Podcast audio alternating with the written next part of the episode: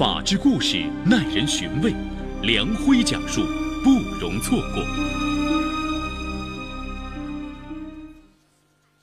二零一四年十月二十五号，张苗苗来到位于长春市二道区师范大学附近的新房取东西。拿钥匙开门的时候，突然发现门锁被人换了。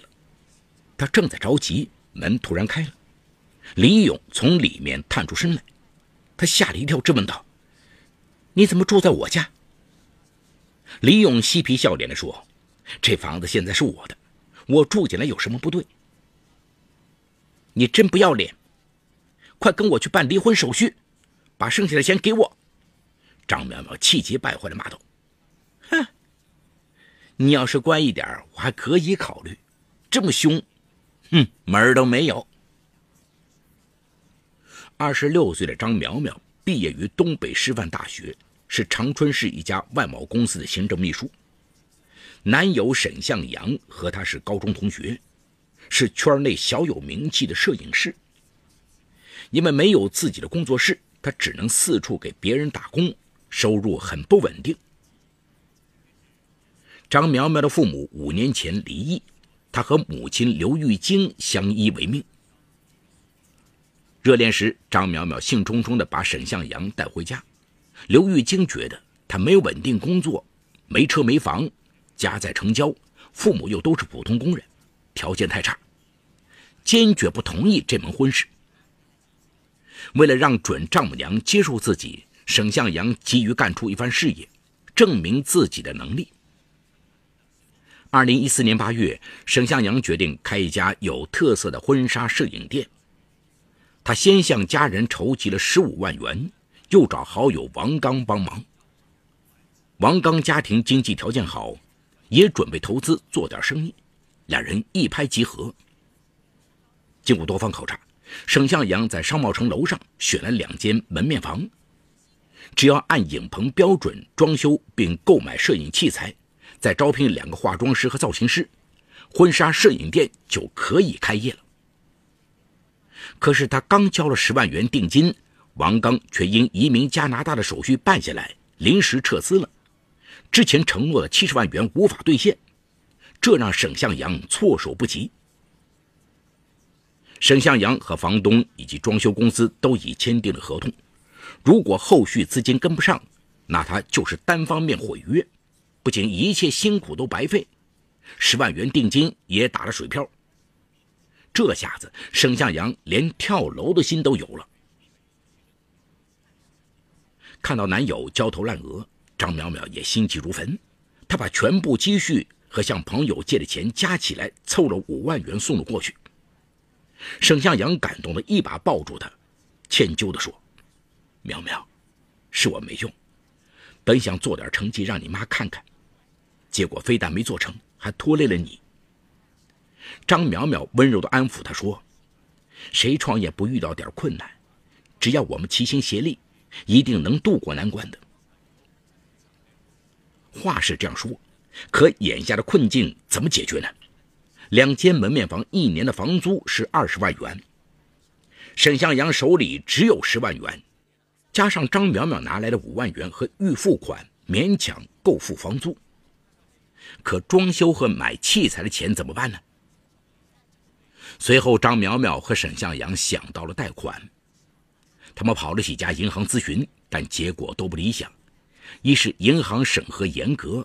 审批周期长，二是可贷的数额小，根本无法解决迫在眉睫的资金问题。沈向阳开始心灰意冷，天天借酒消愁，常常喝得酩酊大醉。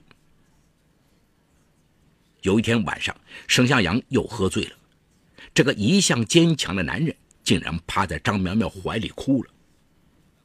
看见这一幕，张苗苗心疼不已，突然想起父亲留给他的一套房子。这套房子是父亲三年前为他买的婚房，房产证上写的是张苗苗的名字。房子有一百一十五平方米，是两室两厅的学区房，精装修。因为嫌房子距离单位太远，张苗苗一直跟母亲住在一起。这套房子大半时间都空着，他只是节假日才过去住一下。对沈向阳一往情深的张苗苗决定卖掉婚房，帮男友创业。二零一四年九月中旬，张苗苗瞒着母亲和男友，偷偷跑到房屋中介处咨询。在中介的大力推荐下，陆续有很多前来看房的人，但都因为各种原因不了了之。距离男友交钱的日期越来越近，张苗苗也越来越着急。就在这时候，中介又给他介绍了经常来看房的客户李勇。李勇看房后，对他的房子地点及格局都很满意。张苗苗提出以九十五万元的价格出售，李勇还价八十五万元，两人在价格上没有谈拢，房子又没卖出去，张苗苗不禁有些沮丧。可是张苗苗从房屋中介处出来，却看到李勇正站在不远处等他。李勇主动上前和他商量：“我相中你这套房子了，价钱咱们可以再商量。”我最多拿出九十万元，你也让一下，怎么样？张苗苗感觉这个价位也可以接受，房价本身涨了不少，现在又是急需用钱的时候，他就同意了。李勇建议说：“中介费用太贵，如果咱俩达成一致意见，就不通过中介私下交易，这样可以省下一大笔费用。”张苗苗见他说的有理，爽快的同意了。李勇又问：“房产证上是你的名字吗？”“房产证上是我的名，我爸买给我的，三年前已经变更到我的名下。”李勇试探的问：“那你爱人同意你卖房吗？”“我一个人没结婚，可以自己做主。”李勇放了心，提出去房子里看一下。张苗苗同意了。带李勇看房的时候。张苗苗接到闺蜜邓媛的电话，当着李勇的面，张苗苗告诉邓媛自己正带人看房，并告诉她自己瞒着母亲和男友卖房的事叮嘱邓媛为了保密。看完房子后，李勇感到很满意，但提出过户费他不负责。张苗苗回家一算，当年买房花了六十万元，现在市价大约一百万元。这套房子过户到他的名下不够五年，按照国五条规定，除百分之五的营业税、百分之二的契税外，卖方还得缴纳百分之二十的个人所得税。这样算下来，光税费就得近十万元，十万元都够沈向阳的工作室装修的了。他找到李勇，要求他承担百分之五的营业税，李勇不同意，说。这些本来就该是卖方出的，而且我自己还得交百分之一点五的契税呢。见张苗苗很懊恼，李勇说：“呃，我有个办法可以省钱。你是单身，我也是单身，咱俩可以假结婚，先办个结婚证，你将房子过户给我，然后再离婚。夫妻之间过户是不需要交税的，这样十万元就省下来了。”一听说要和李勇结婚，张苗苗本能的觉得有些不靠谱，当即拒绝了。可是，一想到十万元的税费，她越想越觉得不甘心。随着交款日期的一天天逼近，沈向阳已经急得如同热锅上的蚂蚁，可又无计可施。张苗苗无奈之下，又想起了李勇的提议。他上网查看了以后，发现确实有人钻法律的空子。通过假结婚来逃税，只是办两个证就可以省下十万元。事后和沈向阳说明情况，他一定可以理解自己。思来想去啊，他最终同意了李勇的要求。二零一四年九月二十五号，张苗苗背着沈向阳和李勇签下协议，李勇支付张苗苗十万元首付款后，两人去民政局悄悄领了结婚证。之后，他们拿着结婚证将房产过户到李勇名下。整个过程，张苗苗都瞒着男友和母亲。七个工作日后，变更后的房产证下来了，张苗苗和李勇一起去取。按照协议，张苗苗向李勇索要售房尾款，并和他办理离婚。可是李勇却以家里老人突然生病为由，先行打车离开。约张苗苗第二天再去办。张苗苗没有多想。可是到了第二天，李勇的电话一直打不通。后来两人又陆续约了几次时间，李勇总是找理由推脱，一直没有将尾款打到张苗苗账户上，更没有跟他去办理离婚。这下张苗苗急了。这里有情与法的冲突，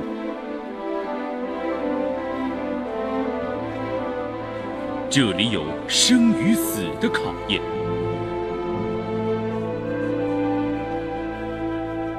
这里有爱与恨的交织，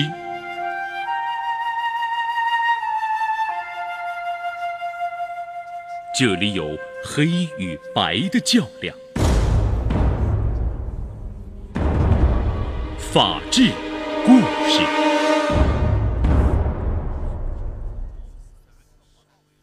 原来，三十三岁的李勇是吉林省松原市人，高中学历。五年前，他跟朋友合伙做防盗门生意，亏得一塌糊涂，妻子也跟他离了婚，三岁的女儿归了前妻。这几年，他跟朋友搞装潢赚了些钱，就想买套房子将女儿接过来。看房的时候，他听到张苗苗和闺蜜邓媛打电话的内容。见张苗苗单纯美丽，又是背着家里卖房子，他就动了歪心。更换完房产证后，李勇心想，不用花钱就有房子住，干嘛还要买房子？如今两人都已经结婚了，他想办法把生米煮成熟饭，将来有机会再把女儿接过来，日子不就十全十美了吗？于是他找了个开锁的师傅，拿着房产证，谎称自己家钥匙丢失，让师傅帮他换了锁。换锁以后，他就堂而皇之的搬进了新房住。直到这时，张苗苗才意识到自己上当受骗了。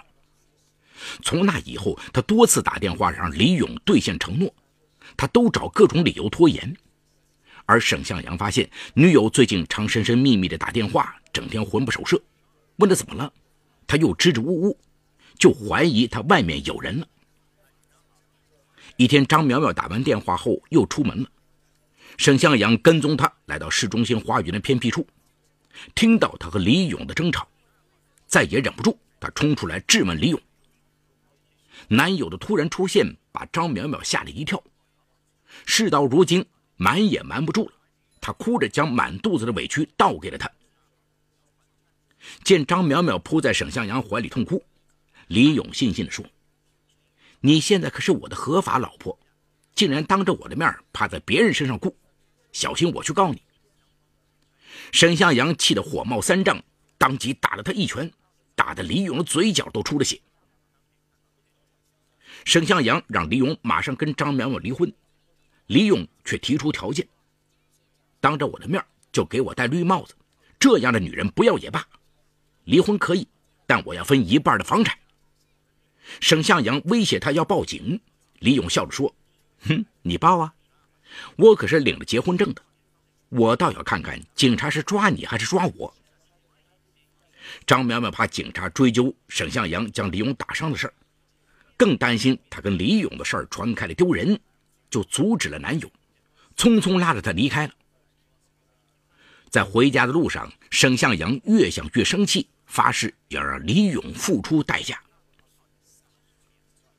第二天，沈向阳带着张苗苗找律师咨询，但律师告诉他们，领了结婚证就是合法夫妻，从法律上来讲，婚姻不存在真与假之说，因此法律对李勇没有任何制约。从律师事务所出来，沈向阳忍不住埋怨张苗苗：“你怎么能做这样的傻事呢？”张苗苗悔恨不已地说。都怪我涉世不深，盲目轻信别人。两人对此一筹莫展。与此同时，李勇却更加嚣张。二零一四年十一月二十号，他拎着礼物来到张苗苗母亲刘玉晶家。他曾经听张苗苗提过，他家住在福安社区。这是一个老社区，街坊邻里都比较熟，所以他没费多大劲儿就打听到了刘玉晶家的地址。刘玉晶一开门，李勇就热情地冲着她叫妈，把刘玉晶弄得丈二和尚摸不着头脑。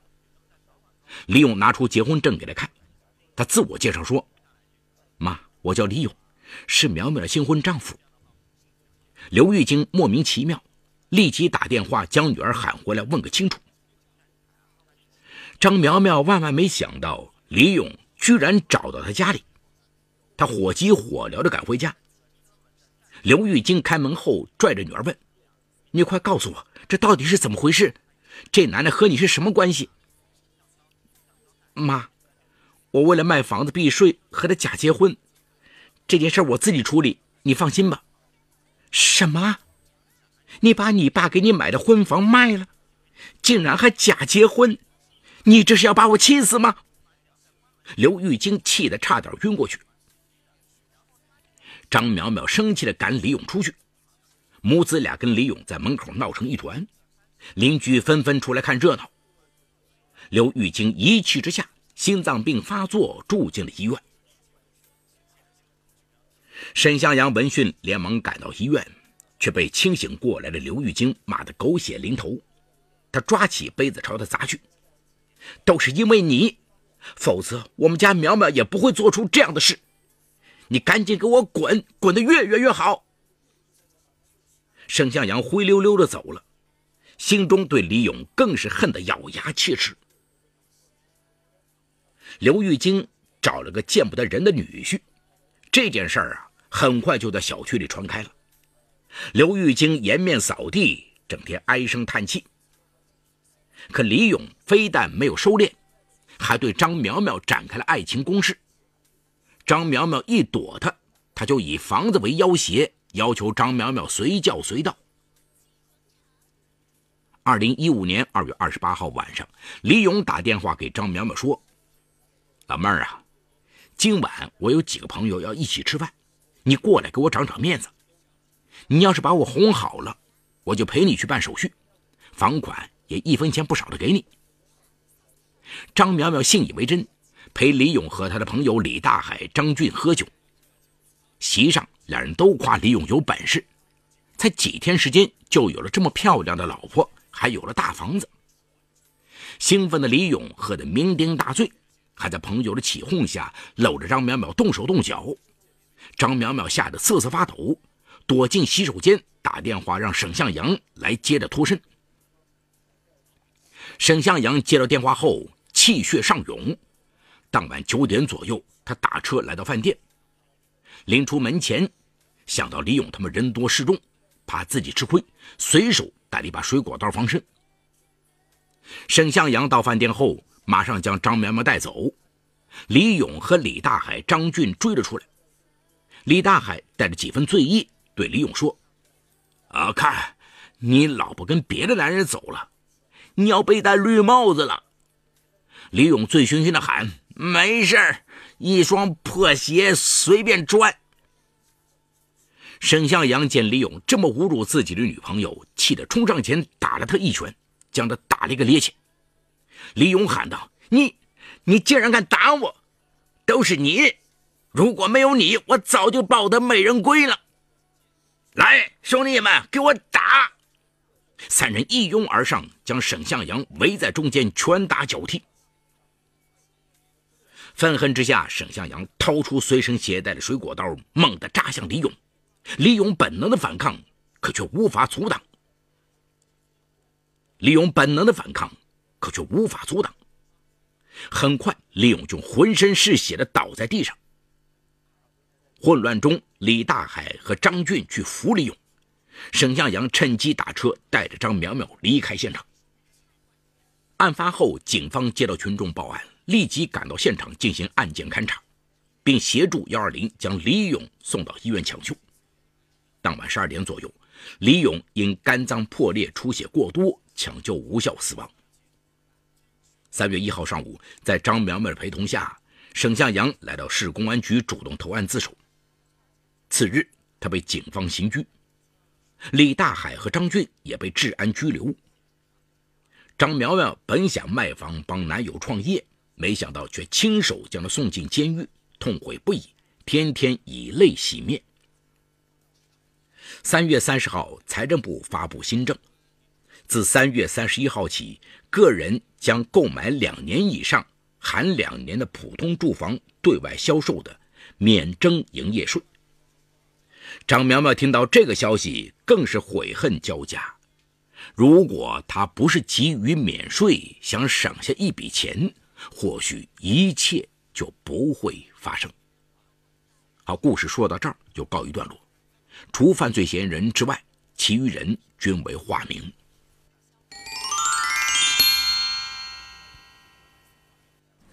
从故事中看，张淼淼的确是个情真意切的好姑娘。她没有嫌弃男友工作不稳定，在男友遇到工作困难时，她也没有犹豫，马上借钱帮助男友。随后也想到卖房来助男友渡过难关。但是因为税费的高昂，让张淼淼不知所措。出于省钱的心理，在李勇提出可以通过假结婚来避税的提议后，缺乏法律知识又涉世未深的苗苗同意了提议。苗苗如果不去试图钻法律的空子，不抱侥幸心理，那么就不会被李勇掐住软肋加以威胁。而对于李勇来说，看似他占了很大的便宜，可是到最后他也付出了生命的代价。这笔生意对他来说，不仅没有得到好处，还搭上了自己的性命。虽然他是受害者，但其实他也是把自己送上黄泉路的助推者。我们说呀，一桩好的生意应当是双方受益。如果过分倾轧别人至绝境，激起愤怒和仇恨，那么自己陷入绝境的可能性也会增加。但是像如今很多人一样，在贪婪的占便宜心理的驱使下。忘记了善良之心和守法意识，而是挖空心思寻找法律漏洞，而自己获取利益。但是，恰恰正是这样的利益不是长久的，而是会付出代价的。李勇便是活生生的例子。